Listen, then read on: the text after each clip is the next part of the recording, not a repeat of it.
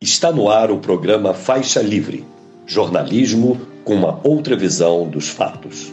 Olá, bom dia. Bom dia a você que nos acompanha nesta segunda-feira, 4 de dezembro do ano de 2023, para mais uma edição do programa Faixa Livre. Agradeço demais a quem assiste a transmissão ao vivo aqui pelo nosso canal no YouTube, o Faixa Livre. E muito obrigado também a você que acompanha o programa gravado a qualquer hora do dia ou da noite e a quem nos ouve pelo podcast Programa Faixa Livre, nos mais diferentes agregadores. Faixa Livre é uma produção da jornalista Cacau Farias, auxiliada por Isaac de Assis e pela jornalista Ana Gouveia. De repercutirmos aqui no programa temas importantes da política nacional e também da internacional. Vou começarmos a introduzir aí algumas questões que serão analisadas com maior profundidade ao longo dessa semana, como esse referendo aí na Venezuela ontem, que aprovou a criação de um novo estado do país na Guiana, na região de Essequibo, em, em disputa aí há mais de um século e rica em hidrocarbonetos. Há um enorme tensionamento aí entre os dois países, com a presença, inclusive, de militares na fronteira, até mesmo no Brasil. Os venezuelanos apoiaram a inclusão desse território com mais de 95% dos votos desse referendo, de acordo com as autoridades locais, isso após o Tribunal Penal Internacional proibir essa medida. Vamos desenvolver aqui ao longo da semana esse embrólio, mas a polêmica, a polêmica é o que não falta aqui no programa de hoje. Vamos falar sobre as contradições em Cuba, um dos poucos países socialistas do mundo, mas que apresenta problemas. E quem vai falar sobre algumas supostas perseguições políticas lá na ilha do Mar do Caribe será o sociólogo e professor de Ciências Sociais na Universidade da Federal da Fronteira Sul, Cássio Brancaleone. Como vocês sabem, é, os bombardeios em Gaza foram retomados aí na última semana, após Israel alegar um descumprimento por parte do Hamas daquele acordo de cessar-fogo temporário que foi construído aí é, com a troca de reféns. Pois bem, a população de Gaza, inclusive, denuncia que este é o pior momento desde o início dos ataques.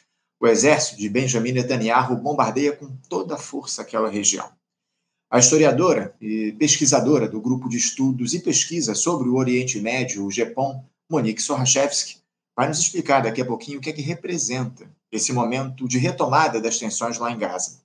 Também é dia de falarmos sobre economia aqui no programa.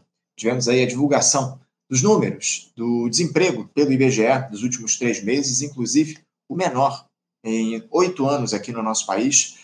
Mas será que esses dados indicam de maneira categórica que a nossa economia está avançando?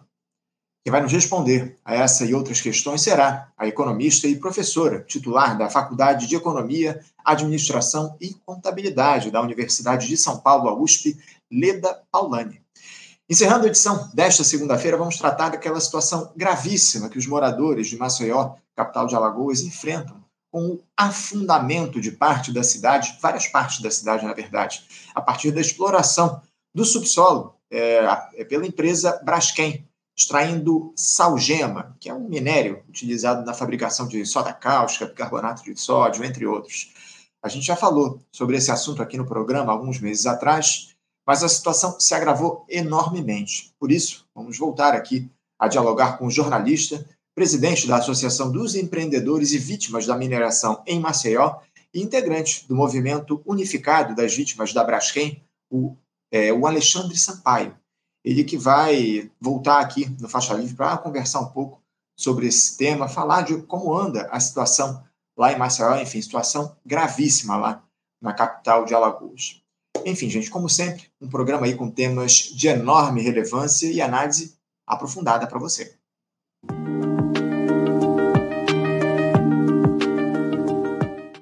Dando início às nossas entrevistas, eu saúdo nosso primeiro entrevistado, que nos aguarda aqui do outro lado da tela. Eu cumprimento o sociólogo e professor de Ciências Sociais na Universidade Federal da Fronteira Sul, Cássio Brancaleone. Cássio Brancaleone, bom dia. Bom dia, Anderson.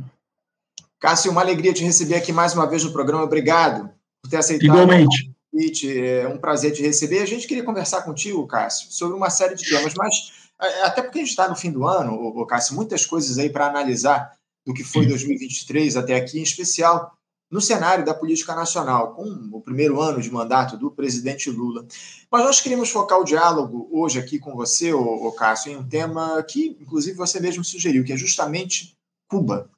A ilha, ainda sob influência da família Castro, que liderou a Revolução em 1959, embora seja hoje comandada pelo Miguel Dias-Canel, é um dos poucos países do mundo onde os ideais socialistas ainda persistem, mesmo que em meio a, a fortes restrições dos mais diversos tipos impostas pelo, pelo imperialismo, bloqueio ao comércio local, enfim. A, a, esquerda defende com unhas e dentes o regime cubano, Cássio, por tudo que ele representa para a luta de classes. No entanto, não há só elogios aí ao que acontece lá na ilha do Mar do Caribe, Cássio, e é justamente sobre isso que a gente vai tratar aqui contigo no programa de hoje. Para começar, Cássio, eh, Cuba pode ser considerada um modelo para a esquerda no mundo? Fala um pouquinho sobre o regime, por favor, o, que é que ele simboliza e principalmente sobre as contradições que se impõem lá. A palavra é sua. Obrigado, Anderson. Mais uma vez é uma satisfação estar aqui contribuindo com o programa Faixa Livre. É, sempre me encontro aqui num espaço é, aberto, democrático, plural, para a gente poder discutir temas que são de, de alta relevância é, a partir de uma perspectiva de esquerda, mas com, que envolve né, é, elementos aí de, da política, da economia, da cultura e das transformações em curso do mundo contemporâneo. É, a pergunta que você me faz, ela, ela, é, ela é crucial, né? Eu acho que, apesar de, de, de termos uma certa um certo receio em falar em modelo e, de fato, é, entender que alguma experiência né, específica, local, de um contexto como é o contexto cubano, poderia ser o contexto soviético, merece ou não ser considerada uma referência, um guia indispensável para a gente poder pautar nossa política, isso é altamente questionável. Né? É, porém, eu faria, eu faria a, a reflexão reversa. Né? Ou seja, Cuba, e talvez boa parte das experiências políticas que nós temos hoje no mundo dificilmente poderiam ser pensadas como, como, como referências, como modelos a ser seguidos, né? Porque é, é, cada, cada país, cada, cada formação social, política merece né, considerações a partir das suas próprias é, é, seus próprios contextos, suas próprias condições históricas, né, que permitem que essas experiências possam desenvolver em uma direção e em outra. Porém, Cuba, né, é, e os regimes inspirados no chamado socialismo real, e depois podemos qualificar melhor isso, é, de fato, né, é, representam para nós que ambiciamos, ambicionamos né, é, é, um horizonte de emancipação da classe trabalhadora, que, estamos, que comungamos né, valores típicos da, da esquerda moderna, Cuba definitivamente não deveria ser um modelo a ser seguido. é, um, é um modelo a não ser seguido, colocando nesses termos, né, em chave negativa. E por quê? É, primeiro, o próprio qualificativo de socialismo. Ou seja, é, é, Cuba é socialista, especialmente né, é, observando a autodefinição que o Estado cubano realiza sobre si próprio. Tá? Então, nesse sentido, sendo é, sociológico, né, Cuba é um estado de inspiração socialista. Embora a Constituição cubana designe que sim, embora os dirigentes políticos cubanos, particularmente do Partido Comunista, que controlam né, o regime, digam que sim, né, as condições de vida que podem ser atestadas por, por qualquer pessoa que vá até lá, né, não são condições de vida típicas do que se espera de uma sociedade socialista. Tá? Você poderia me, me, me, interpelar. Ah, mas não há propriedade privada, o que é relativo. Há propriedade privada, sim. Tá? Mas a maior parte da propriedade que existe é, no país é uma propriedade que é regulada e controlada pelo Estado. Tá? E aí reside a maior parte do problema. Tá? Controlada, administrada e gerida pelo Estado. Há uma estatização da economia, um controle absurdo sobre várias dinâmicas relacionadas ao mundo econômico produtivo, que subtrai, e vou repetir isso, e enfatizar, subtrai os trabalhadores e trabalhadoras do controle e da gestão tá, dos seus espaços de trabalho e produção. Então, nesse sentido, né, uma da, da, das, das, principais máximas do, do, do socialismo é que os trabalhadores seriam agentes da sua própria emancipação. Nesse sentido, se eles estão apartados da possibilidade de controlar e gerir a economia, eu diria que não há socialismo tá? que é um sistema é, autocrático, tecnocrático, de controle e planificação centralizado no Estado, que está controlado por dirigentes do partido político, Partido Comunista, que é um partido que é um regime de partido único. Né? Então, assim, é, é, é tenso e delicado né, falar isso nesses termos, porque a esquerda mundial, particularmente a esquerda latino-americana, fetichiza Cuba e tem Cuba como uma espécie de farol, um dos poucos faróis que resistiram né, ao ocaso do chamado socialismo real né, depois da queda da União Soviética. Então, então é lamentável né, quando a gente é, encontra na experiência cubana uma referência que tenta apontar para uma dinâmica de transformação, de emancipação, e é, e é indubitável né, que a Revolução Cubana ela foi, sim, é, uma, um, um, fenômeno político de é, é, é, é desdobramentos transcendentais para a história da humanidade, especialmente para a nossa história regional aqui na América Latina. A Revolução, sim, tem uma herança que deve e merece ser reivindicada, porque, de fato, colocou em movimento pautas que são é, cruciais para qualquer projeto de transformação sociopolítica do nosso país, como a reforma agrária, como a universalização do serviço de educação e saúde. É, isso, é, isso é, eu não coloco em dúvida nisso. Mas não podemos confundir jamais a revolução e o regime político derivado dela. Esse é o erro crasso da esquerda, especialmente a esquerda de, de, de matiz marxista-leninista, que é uma esquerda que, de alguma forma, dominou o cenário global após é, a ascensão da, da, da União Soviética. Tá? Então, é um, é momento, estamos no século XXI, tá? já, já tivemos um montão de, de possibilidades de, de validar e revalidar o que foi a experiência é, dos estados de intenção socialista. Aliás, essa é uma expressão que eu acabei incorporando de um companheiro antropólogo cubano, né, o Dmitry Preto Samsonov, né, que designa a experiência russa, a experiência cu cubana, a experiência coreana, que talvez seja mais pesada de todas elas, a mais totalitária, né, é, trazendo um termo que também é muito controverso no campo da esquerda, mas eu acho que é útil, né, é, de todas essas experiências, como é, é né, esforços de, de construção e de, de condução da transformação social que culminaram numa dinâmica de transdominação, ou seja, revoluções que prometeram emancipar a classe trabalhadora, mas que geraram no seu lugar um outro esquema de dominação e de opressão sociopolítica. Né? Então, nesse sentido, temos em Cuba não um, um, regime, um Estado socialista, embora a Constituição diga que sim, mas um Estado de intenção socialista.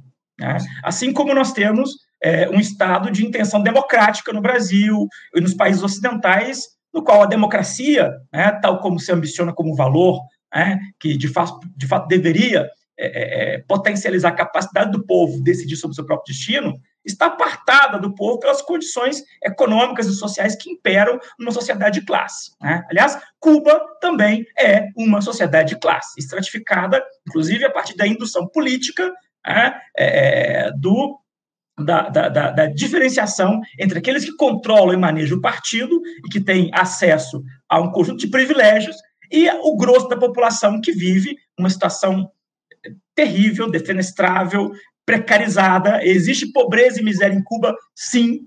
Né? Existe desigualdade social e racial em Cuba? Sim. Né? Apesar, obviamente, de todo o discurso que nós escutamos aí, especialmente dos dirigentes de esquerda da ilha e os filo-cubanos, ou filo-pró-regimes aqui no Brasil e na América Latina.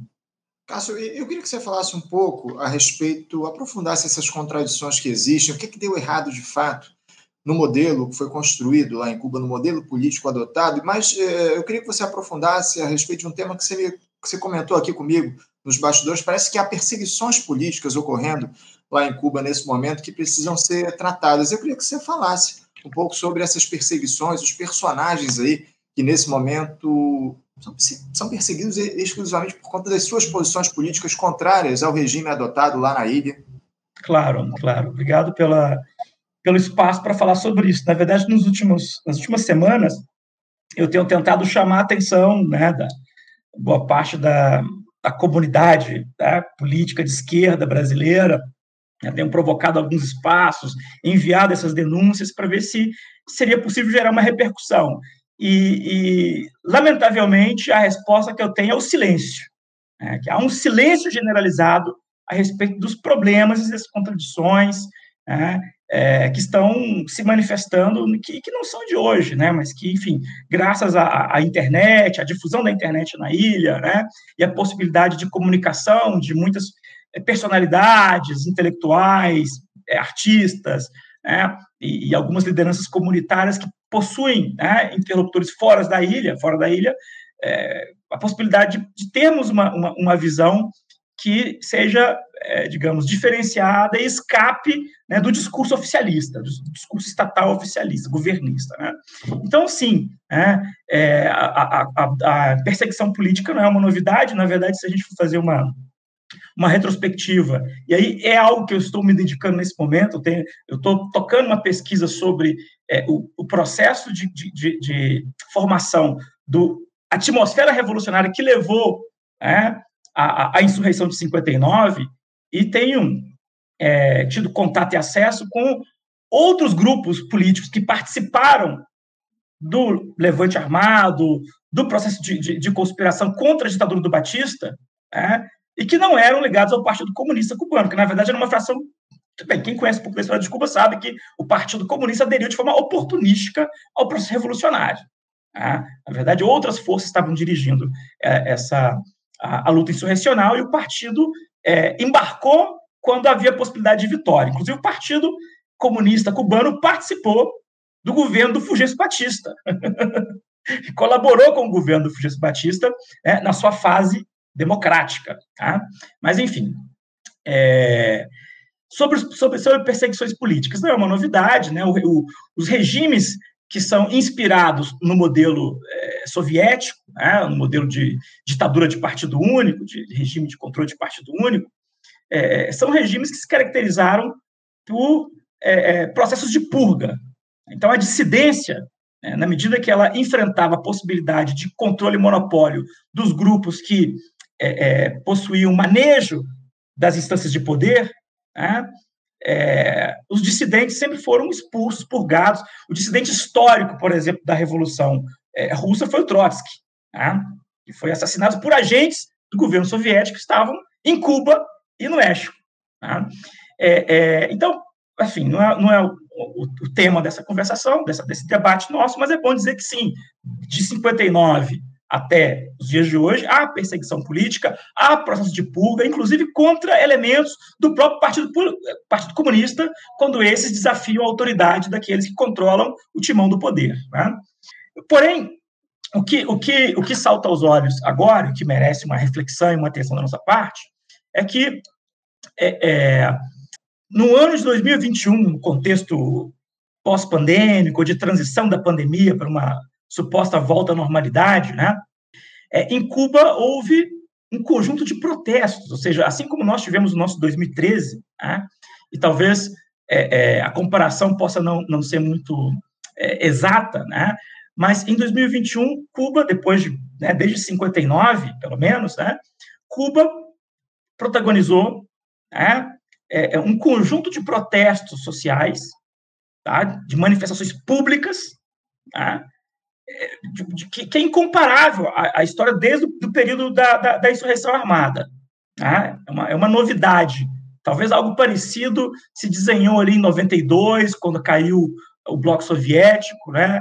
É, é anteriormente, nos anos 70, quando houve uma migração em massa né, para os Estados Unidos, mas 2021 foi um protesto, foi uma, uma, uma onda generalizada de protesto é, é, não só em Havana, em, vários, em várias províncias da ilha. Né? E esses protestos foram, em grande medida, caracterizados pela sua, entre aspas, espontaneidade. Ou seja, as pessoas estavam indignadas com as condições de vida, com a precariedade material, que sim, está relacionado ao, ao embargo econômico, ao bloqueio, sim, mas não exclusivamente a isso. Isso também está vinculado ao, típico, a, a, ao tipo de política manejada e administrada pelo Partido Comunista e pelo Conselho de Estado. Tá? E esses protestos foram recebidos pela, pelas autoridades cubanas da pior forma possível. Ou seja, o Estado criminalizou os protestos. Tá? O Estado chegou a aprisionar e, e, e processar mais de mil indivíduos. Né? Foram processos né, de, de multidões, milhares de pessoas saíram às ruas e saíram de forma pacífica. Com cartaz dizendo queremos mais saúde, queremos mais educação, né? queremos poder viajar, queremos poder circular com liberdade, queremos poder manifestar nossa opinião contrária à forma como a política é conduzida. Ou seja, foi, foi um exercício genuíno, se quisermos falar numa linguagem é, é, normalizada e típica da, das nossas democracias, foi uma manifestação típica da cidadania pacífica em prol né, de pressionar o seu governo né, a respeito de questões que deveriam ter sido implementadas e cuidadas, demandas que deveriam ser ouvidas né, e que nunca foram. Nunca foram. Tá? Nesse sentido, é, é, pelo menos hoje, né, 70, 700 pessoas estão é, encarceradas como presos políticos. Né? E aí o Estado cubano é, é, muito curioso, porque na Constituição cubana, de 76, há dois, dois artigos, pelo menos, que tratam da liberdade de expressão e da liberdade de manifestação. Então, formalmente, ninguém é preso em Cuba por se manifestar né, ou, por se, ou, por, ou por opinar a respeito de algo.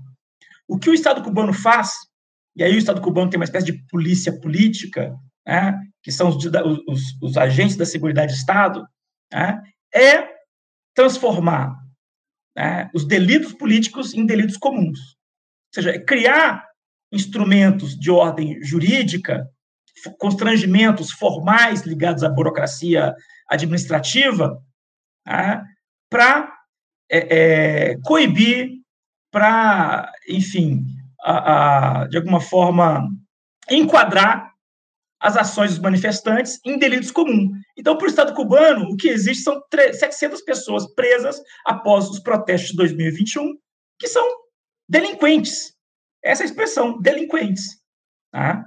E aí, o caso célebre, né, tem dois casos célebres. Um caso que é muito famoso, né, é de um, de um artista, né, Luiz Manuel Otero, esse foi preso em 2021, né, um artista negro, de origem popular, Aliás, a maior parte dos protestos ocorreram em bairros populares precarizados, empobrecidos. Tá? E o, o, o, o Luiz é, Manuel Otero, ele acabou ficando famoso, porque ele é um artista, ele conseguiu né, divulgar a arte dele em outros países, tem uma conexão com a comunidade artística internacional, né? e há uma campanha ativa né, em prol da liberdade política dele, mas há outros é, cidadãos cidadãs cubanas que estão nas masmorras, né? e eu digo masmorra pela, pela, pela, pela caracterização desses espaços prisionais, são espaços que estão, né, é, são parecidos com as prisões brasileiras, assim, as condições de sanidade, de, de, de né, sanitárias, as condições é, de superlotação, a alimentação é, né, descuidada, muitas vezes comida podre, estragada, ou seja, é um castigo político, né, direcionado à população carcerária em razão da, da, da divergência. Então, o caso é o caso do, do Luiz Manuel Otero, né, que, que tem tentado, né, através da, do seu ativismo ligado à arte, né, fazer essa denúncia e conseguir chamar a, a, atenção da comunidade internacional a respeito desse caso, da situação dos presos políticos cubanos, e, mais recentemente, que é o que eu tenho me detido mais, tentado divulgar, é, pela proximidade que eu tenho com pessoas de um círculo comum com ela, é a professora Alina Bárbara Hernandes. Né? Então, eu tenho vários companheiros que são do meu grupo de investigação, que são cubanos e que conhecem pessoalmente a professora Bárbara, né? Alina Bárbara. E a professora Alina, o caso da professora Alina é, é, é também um caso absurdo. Né? Por quê? É, ela acompanhou os protestos de 2021, embora não tenha sido é, condenada por eles, né? por esses protestos. Ela é, fazia parte do status quo cubano, ou seja, embora ela não seja membro do Partido Comunista, ela é uma intelectual marxista, tá? ela escreve ou escrevia para um canal oficial chamado Jovem Cuba, que era um canal que permitia a emissão de opiniões divergentes, desde que né, controladas pelo Estado, pelos editores, que são, obviamente, dirigentes do Partido Comunista e tal. E, num dado momento, um companheiro de trabalho dela, um, um, um chargista, né, um humorista, é, Jorge Hernández Era, foi fazer uma, uma charge sobre a polícia política, né, o, enfim, o Ministério do Interior, os, os, os homens do Estado que vestem roupa civil para poder vigiar os seus concidadãos, e ele foi vetado né, a charge ele foi vetada, ele, ele, ele né, brigou, discutiu com, com o editor e, após a censura, ele foi encarcerado. Ele foi processado, foi encarcerado. Hoje, ele responde a, a, a uma condenação em regime domiciliar. Tá?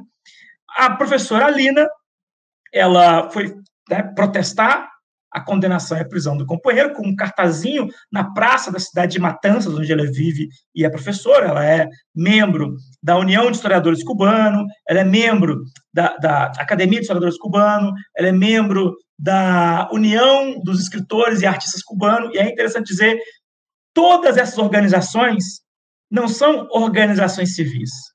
Em Cuba, não existe organizações civis independentes. Ou melhor, praticamente não existe.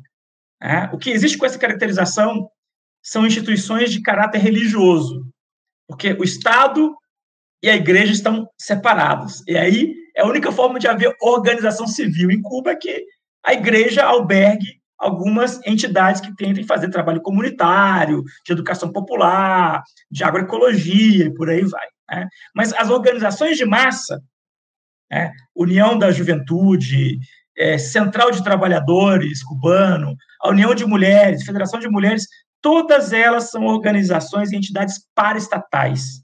São reguladas e administradas pelo Estado, de cima para baixo. Né? E, no caso, também a União de Escritores, da qual a Alina faz parte. Pois bem, a Alina foi se manifestar com o cartaz dela e foi é, é, é perseguida por agentes da segurança. Né? Os, os, os, cubanos brincam e apelidam os segurosos, né? São sempre pessoas que tentam ter descrição, vestidos de civil, mas você nota de cara que são agentes do Estado vigiando a população civil, né? Uma coisa chega a ser cômico, né? Mas não menos brutal pela essa comicidade, né? E na primeira interação com esses agentes, a Alina foi forçada a entrar num carro sem placa. Olha a situação típica, né? De um estado miliciano. Né? um carro sem placa, os agentes de segurança não se identificaram, não justificaram para ela a razão da condução, embora ela soubesse que ela estava protestando pelo amigo preso, né? a razão da, da, da solicitação de encaminhar até um veículo desconhecido para um local desconhecido. Então, graças aos transeuntes e à família dela que percebeu aquele ato estranho, ela não foi levada, talvez desaparecida. Né? Bom, depois disso, a Polícia Nacional Revolucionária, que é a polícia local, né, o braço executor da, do, da, da, Segurança de Estado, do Ministério do Interior, é, se dirigiu até a residência dela e solicitou para que ela fosse até uma estação de polícia, uma delegacia de polícia, prestar depoimento. E ela disse: tá, beleza, eu irei prestar depoimento. Eu gostaria de saber por que, que eu estou sendo convocada a prestar depoimento. E a polícia disse que não sabia, eram ordens superiores. Né? Eu não sei se vocês conhecem, o, tem um curta-metragem do Jorge. Ai, cara, agora eu me esqueci o nome dele. O cara que fez o Ilha das Flores. Né? Jorge Furtado. Né? O dia que Dorival enfrentou a guarda, que fala sobre militarismo, a lógica e a racionalidade militar né, se metendo em assuntos civis. Né? E é isso. Né? Ordens superiores. Quais ordens? Não sei, não interessa, estou cumprindo. Você está tá presa. Né? Você está presa, não, você tem que prestar depoimentos. E ela consultou uma advogada, né? porque Cuba se considera um Estado socialista de direito e justiça social. Então, ela consultou, você tem leis, tem operadores da lei, tem advogados. Eu, eu sou obrigada pela Constituição a ir a uma delegacia fazer um depoimento sobre algo que eu desconheço, sem uma justificativa, sem um mandado né, judicial. A advogada falou: não, então eu não vou. Então, essa, foi, essa é a raiz né, do processo contra a professora Alina Hernandes. Ela foi acusada depois, formalmente, né, é, pelos tribunais cubanos, Tribunal de Matanças, pelo, é, pelo delito de desobediência. Aí é o que eu disse, né, você utiliza é, elementos do Código Penal que não estão associados necessariamente a uma dimensão política, uhum. né, para converter isso em crimes comuns e, e aí processar, é, coibir, intimidar. Né? É, a oposição, eu nem vou chamar de oposição, porque a Lina ela faz parte de uma geração de cubanos, a Lina tem 58 anos, né? de uma geração cubana que viveu, né, ou que nasceu no contexto da Revolução, pós-Revolução, que cresceu né, dentro do regime revolucionário, que hoje já não é revolucionário, né, que se rotinizou e se burocratizou, e que defende as heranças da revolução, que quer aprofundar essas heranças a partir da democratização, da socialização, da pluralização do espaço público. Uhum. Né? Então, ela, ela, ela não é uma dissidente no sentido clássico que o regime tenta qualificar, muito menos uma contra-revolucionária. Tá?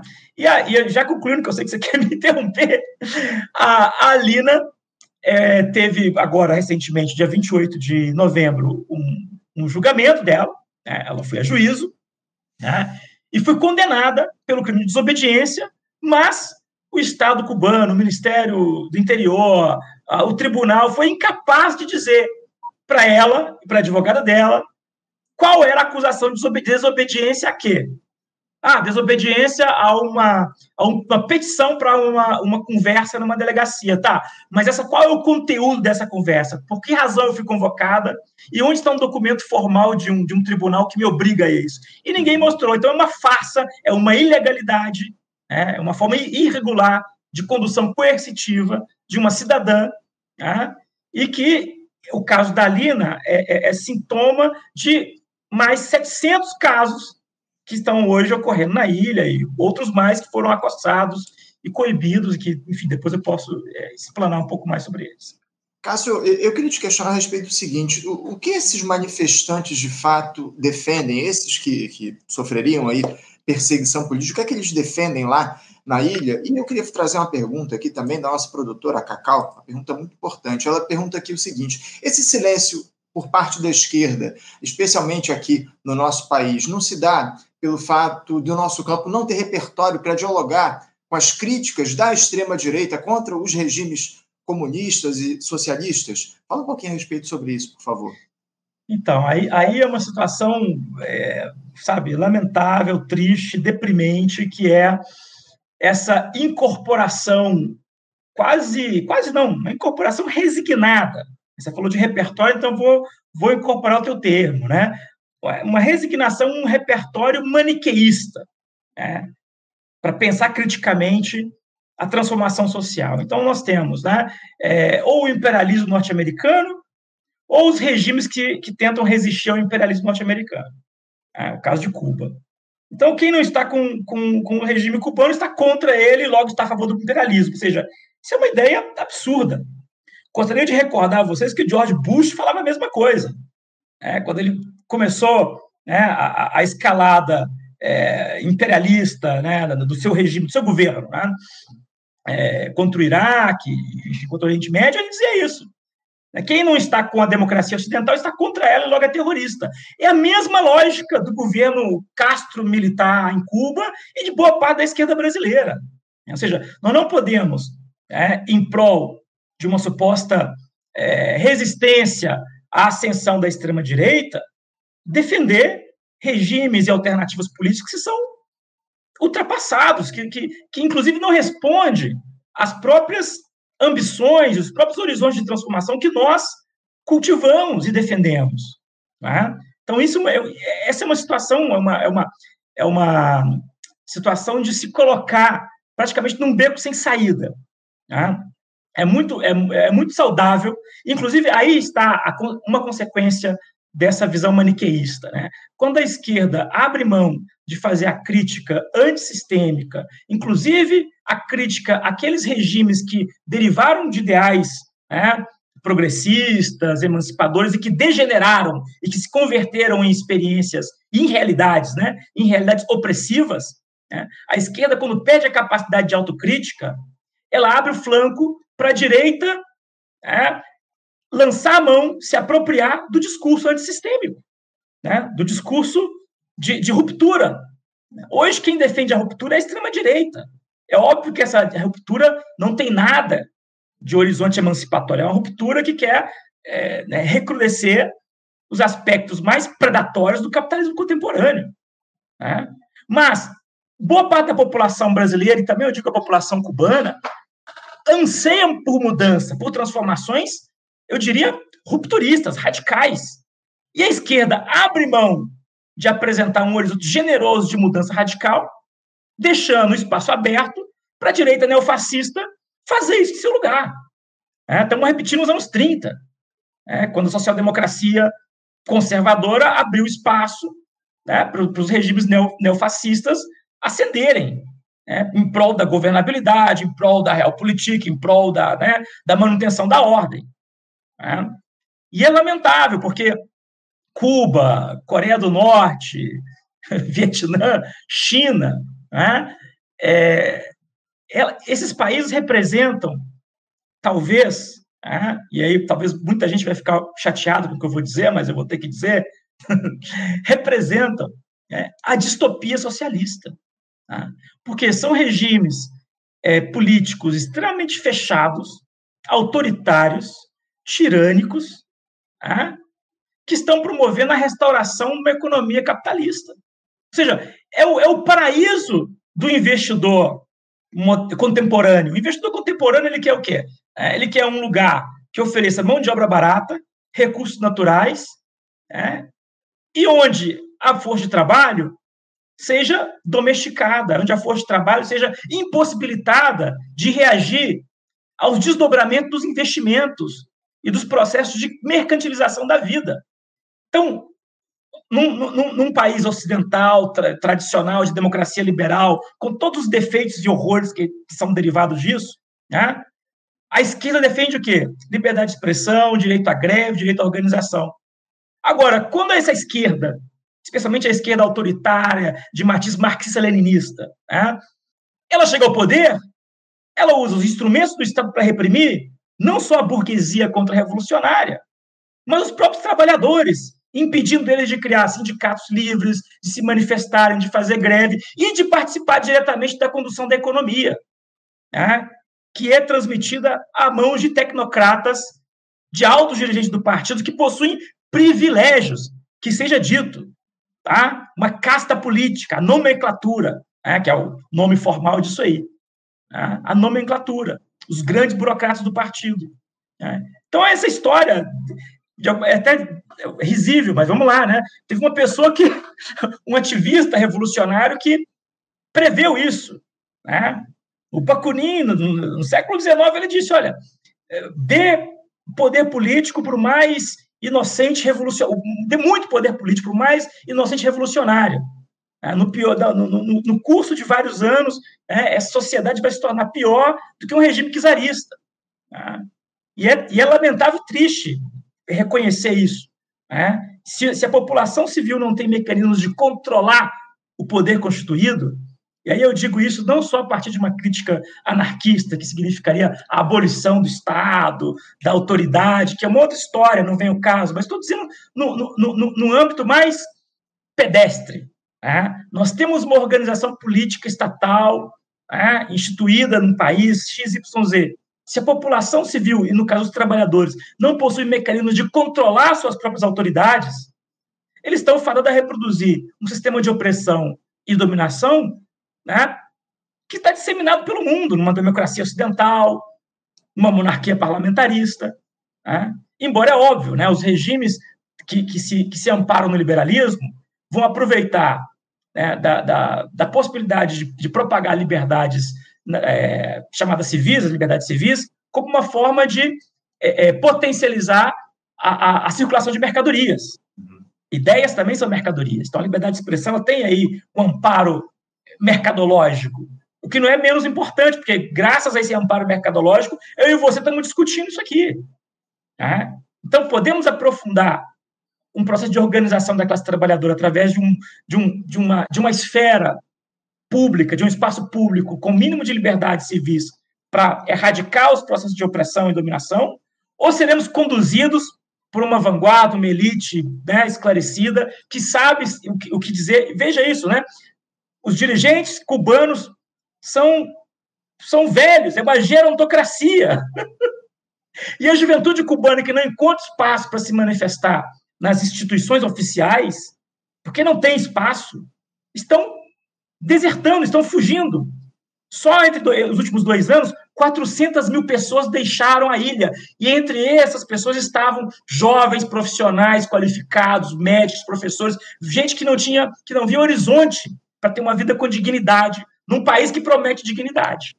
Cássio, para a gente encerrar aqui o nosso papo, já, tô, já ultrapassei, inclusive, o nosso tempo limite aqui, mas eu tenho que trazer uma pergunta importante aqui de um espectador nosso, o Luiz Preza. Eu quero até agradecer o apoio dele aqui ao programa. Ele te questiona o seguinte: é, Cássio, você acredita na possibilidade de superação do Estado socialista pelo Estado comunista com democracia do povo em algum momento do futuro da história? Então, essa é uma tese, e aí talvez aqui não seja o espaço adequado para desenvolver isso, mas vamos lá. Essa é uma tese, um princípio, um axioma, um dogma derivado do Lenin, da teoria leninista, a teoria de transição. Né? O Marx nunca falou disso nesses termos, né? de um Estado transicional socialista. Isso é uma teoria leninista que tem a ver com as condições específicas da Revolução Russa, que também mereceriam um debate. Tá? Mas, assim, eu vou ser bem, bem direto e incisivo. Tá? É, e, e, existe amparo no próprio marxismo, por exemplo. Quem conhece um pouquinho da, da obra da Rosa Luxemburgo tá, vai, vai entender o que eu estou falando. Tá? Socialismo deveria ser né, um regime social, econômico, político, no qual os trabalhadores pudessem obter acesso ao fruto do seu trabalho e organizar o processo de trabalho do qual esse fruto é derivado. Tá? Se não há isso, se os trabalhadores não controlam os meios de produção e não se apropriam da riqueza socialmente produzida, isso não é socialismo, minha gente. Né? É, não dá para chamar de socialismo. E aí eu me amparo de novo ao Dimitri, esse companheiro cubano. São estados de intenção socialista. E, nesse sentido, são autocracias, governadas por um partido único, autoritário. Né? E é, é lamentável que boa parte da esquerda cresceu, se socializou, desenvolveu categorias de análise e ferramentas no repertório baseado nessa herança limitadíssima. Essa herança que tem que ser superada. E digo superada não só por uma opinião pessoal, porque ao longo da história do movimento socialista existiram outras opções, outras perspectivas né, de condução do processo revolucionário.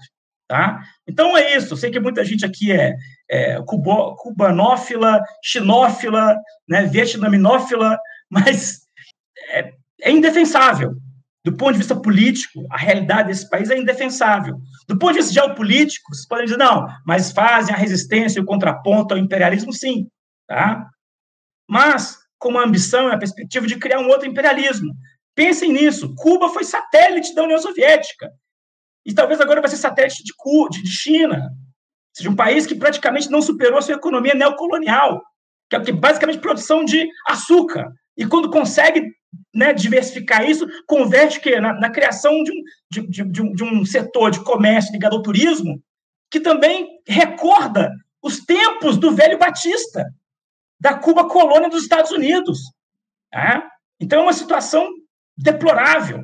Por mais que os nossos valores políticos apontem para a bússola que diga, não, Cuba é um exemplo de luta anti-imperialista, é, mas é uma luta anti-imperialista né, que estava, digamos, satelitizada a um outro imperialismo, ao imperialismo soviético. Né, e que depois que o imperialismo soviético caiu, ela tentando né, buscar suas próprias coordenadas de vida, perdeu a oportunidade de abrir espaço para que os próprios trabalhadores e aquelas pessoas que tinham concepções no campo da esquerda divergentes né, da gerontocracia pudessem ajudar a buscar uma solução que pudesse ser mais generosa, mais abrangente, mais inclusiva. Tá? Mas, enfim, não tem como agradar todo mundo. não dá, não dá para agradar todo mundo. Eu quero agradecer demais, Cássio, a tua participação aqui, que gerou uma série de comentários aqui no nosso chat. Muito obrigado, Cássio, por fazer esse diálogo aqui com a gente no nosso programa. E eu, muito provavelmente, essa é a última vez que a gente conversa, pelo menos aqui ao vivo, em 2023. Eu quero te agradecer por todo o apoio que você deu ao longo desse ano aqui para a gente, por, pelas tuas opiniões aqui no Faixa Livre. Certamente a gente vai ter outras oportunidades para fazer esse diálogo ao longo de 2024. Obrigado pela tua participação hoje, das outras vezes, e eu desejo a você boas festas, que em 2024 a gente possa se encontrar aqui nesse canal. Tá bom, Cássio? É isso aí, meu querido. Eu também agradeço a oportunidade, a conversa generosa contigo, o convite da Cacau, e estou à disposição aí, feliz 2024 para todos nós, né, que o programa Faixa Livre siga, siga sendo né, esse espaço plural, esse espaço oxigenado de debate no campo da esquerda, que é o que a gente está precisando. Tá, tá certo. Bom? Obrigado, Cássio. Um abraço para você. Até a próxima. Abraço. conversamos aqui com Cássio Brancaleone. Cássio Brancaleone, que é sociólogo e também professor de Ciências Sociais na Universidade Federal da Fronteira Sul, trazendo a opinião dele a respeito do regime cubano, as contradições é, que existem lá na ilha. Evidente que o Faixa Livre é um espaço aberto para esse tipo de discussão e a gente vai trazer um contraponto aqui à fala do Cássio. Em algum momento vamos trazer muito provavelmente alguém da Associação Cultural José Martí para fazer esse diálogo, para ampliar essa discussão, para trazer um contraponto, enfim. Vocês sabem, mais uma vez, o Faixa Livre ele faz esse debate aberto aqui com todas as pessoas que trazem reflexões importantes a respeito das experiências que existem, experiências políticas em especial. A gente vai trazendo provavelmente algum contraponto ao que o Cássio trouxe aqui para a gente, um diálogo importantíssimo a gente manter acima de tudo. Afora as críticas que tivemos aqui ao longo do chat, eu acho que é importantíssimo a gente trazer as diferentes visões a respeito do que há das construções políticas que existem no mundo, em especial quando a gente fala de socialismo, de comunismo, enfim, muito importante esse papo que a gente bateu com o Cássio aqui no nosso programa. Você, ouvinte do Faixa Livre, pode ajudar a mantê-lo no ar. Faça sua contribuição diretamente na conta do Banco Itaú, agência 6157, conta corrente 99360, dígito 8. Esta conta encontra-se em nome do Sindicato dos Professores do Município do Rio de Janeiro e região, o Simpro Rio, uma das nossas entidades patrocinadoras, mas seus recursos são destinados exclusivamente para o financiamento do nosso programa. Você pode fazer sua doação de qualquer valor, utilizando também a nossa chave Pix, que é ouvinte@programafaixalivre.com.br. Sua contribuição é fundamental para a manutenção desta trincheira progressista no ar.